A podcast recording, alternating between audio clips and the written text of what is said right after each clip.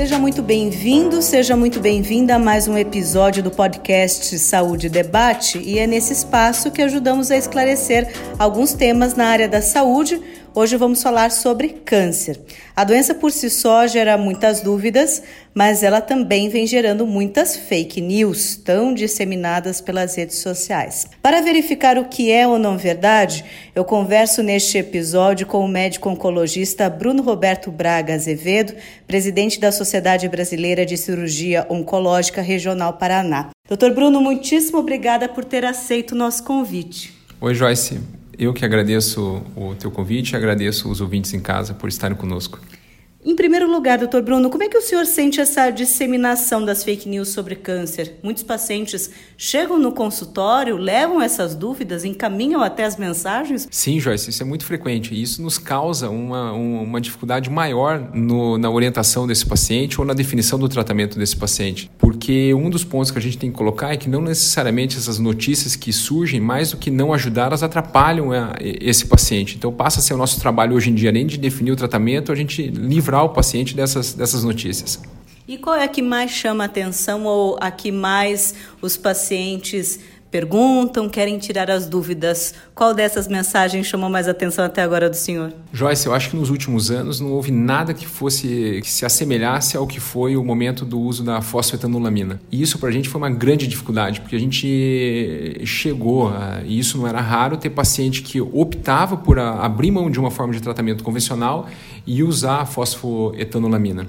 A fosfetanolamina, ela não, hoje ela é comercializada no Brasil numa categoria que seria equivalente a suplemento alimentar, mas jamais como, como remédio. E não é um trabalho, são várias publicações mostrando, inclusive, da, da, da, do próprio berço da onde surgiu a fosfetanolamina, mostrando que ela não tem efeito antineoplásico. Então, ela não deve ser usada como tratamento antineoplásico ou contra tratamento contra o câncer. Essa foi um ponto marcante no, no na, no nosso dia a dia como oncologista foi essa batalha contra o uso indiscriminado aí, ou sugestionado da fosfetanolamina. Várias mensagens dessas relacionam ou a cura ou a causa, por exemplo, a vitaminas, a esses suplementos. O senhor pode tirar essa dúvida para a gente? O primeiro ponto que a gente tem que lembrar é que é importantíssimo o paciente colocar para o seu oncologista ou para o seu médico responsável qual é o suplemento que ele está usando ou qual é o suplemento que ele tem intenção de usar. E por que, que isso é importante? Porque algumas formas de quimioterapia, Joyce, tem que deixar claro para o ouvinte que algumas formas de quimioterapia bloqueiam essas vitaminas. Então é esperado que alguma dessas vitaminas elas estejam mais baixas ao longo do tratamento. Então, se de uma forma o mecanismo de ação daquela droga é bloquear essa vitamina e eu estou dando, eu estou atrapalhando o tratamento na verdade. E em relação ao complexo da, da, da, vitamina B, o que a gente observou foi que essa, o surgimento dessa vitamina, entre aspas, B17, ela não é uma vitamina, ela não pertence ao complexo da, da, da vitamina B, então de forma nenhuma ela é, foi uma substância encontrada em algumas formas de, de, de, de caroços de, de, de fruta e a gente encontra ela à venda disponível na, na, na, internet. Esse é um problema da fake news que geralmente ela está associada a um, um, uma questão mercadológica por trás, uma questão comercial por trás.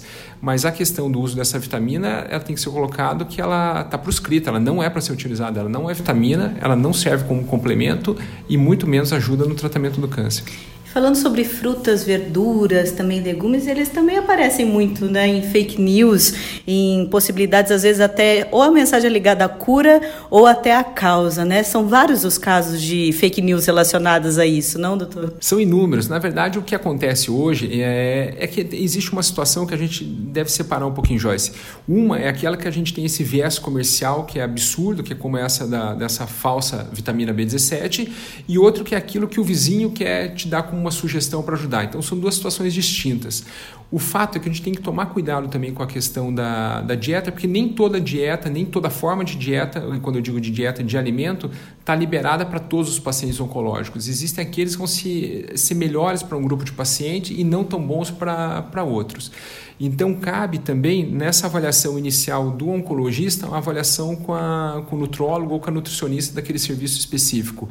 Melhor do que a gente ficar, usa isso ou usa aquilo nesse momento, é sentar no início do tratamento, optou-se por esse tipo de quimioterapia, o melhor alimento para essa situação vai ser esse em específico. Essa avaliação ela já é realizada hoje de forma rotineira nas clínicas. Então, na prática, não tem sentido hoje ou não tem necessidade que o paciente saia procurando fórmulas milagrosas, gastando com isso e se expondo a esse tipo de risco. Até a água de coco, eu vi uma fake news, essa água de coco quente curaria o câncer. Surge isso mesmo e tem algum fundamento isso, doutor?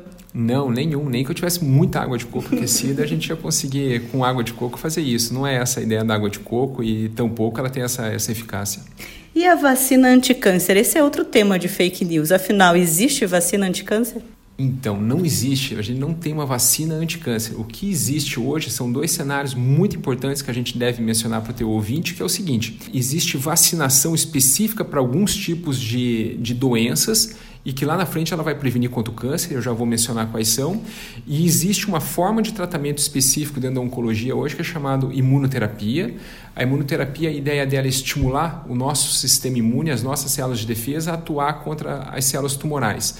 Mas ela não é uma vacina, a gente vai usar uma medicação que vai estimular as nossas células do corpo a atuarem contra, contra o câncer, contra as células tumorais. E voltando um pouquinho em relação à vacinação contra algumas doenças, um exemplo clássico que nós temos na oncologia é a vacinação contra o HPV.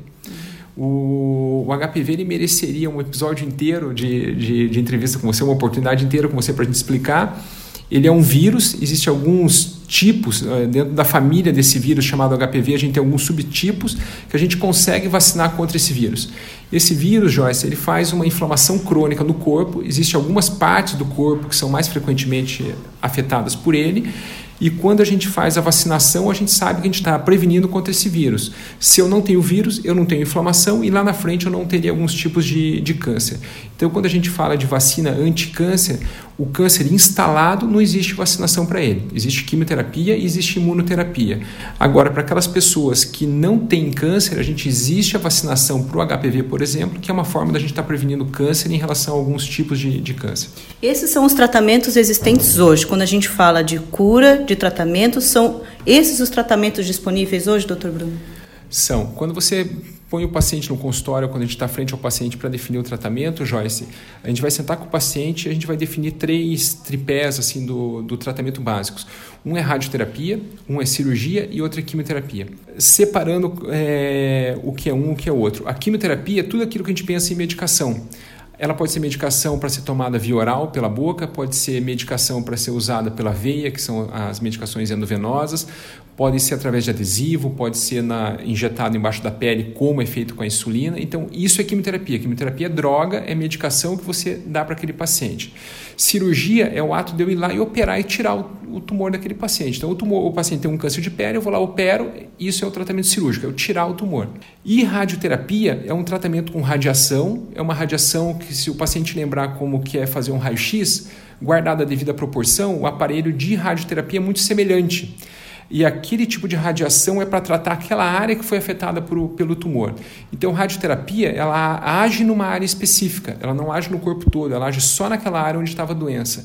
Quimioterapia age no corpo todo porque é a medicação que eu estou dando para o paciente. E cirurgia é o ato de eu ir lá operar e tirar a, aquela lesão ou tirar aquele tumor.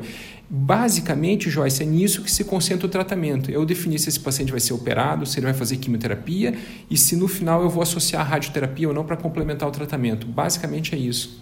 E qual é a orientação que o senhor deixa para quem receber uma mensagem como essa ficar em dúvida, porque às vezes quem está passando por uma situação como essa pode querer, né, achar que pode ter esperança, que pode ter algum tratamento, que pode ser algum tipo de alternativa. Qual que seria a orientação nesse caso? A primeira, a primeira indicação, a primeira sugestão que eu dou é sentar com, com o oncologista ou com o médico específico pelo tratamento para esclarecer esses pontos, sabe, Joyce? Até porque aquilo que às vezes é uma dúvida boba faz grande diferença ao longo do, do tratamento. Vou te dar um exemplo bem prático. Existe, um, existe alguns pacientes que eles usam algumas formas de anticoagulante. E alguns desses anticoagulantes não permitem que a pessoa use folhagem verde, por exemplo. Então, às vezes, eu estou sugerindo para alguém fazer um suco de couve para tomar em casa e eu estou atrapalhando completamente a anticoagulação desse paciente. Então, por que, que eu disse que a, a menor dúvida ela tem que ser esclarecida? Porque aquilo que eventualmente parece algo muito simples não é tão simples. E a partir do momento que você decidiu escolher quem é o teu oncologista, quem é o teu cirurgião, a gente entende que você tem confiança nele. Então, a partir dessa, dessa dúvida, tem que sentar, marcar um horário, conversar e esclarecer todos esses pontos. Eu acho que esse é o melhor caminho.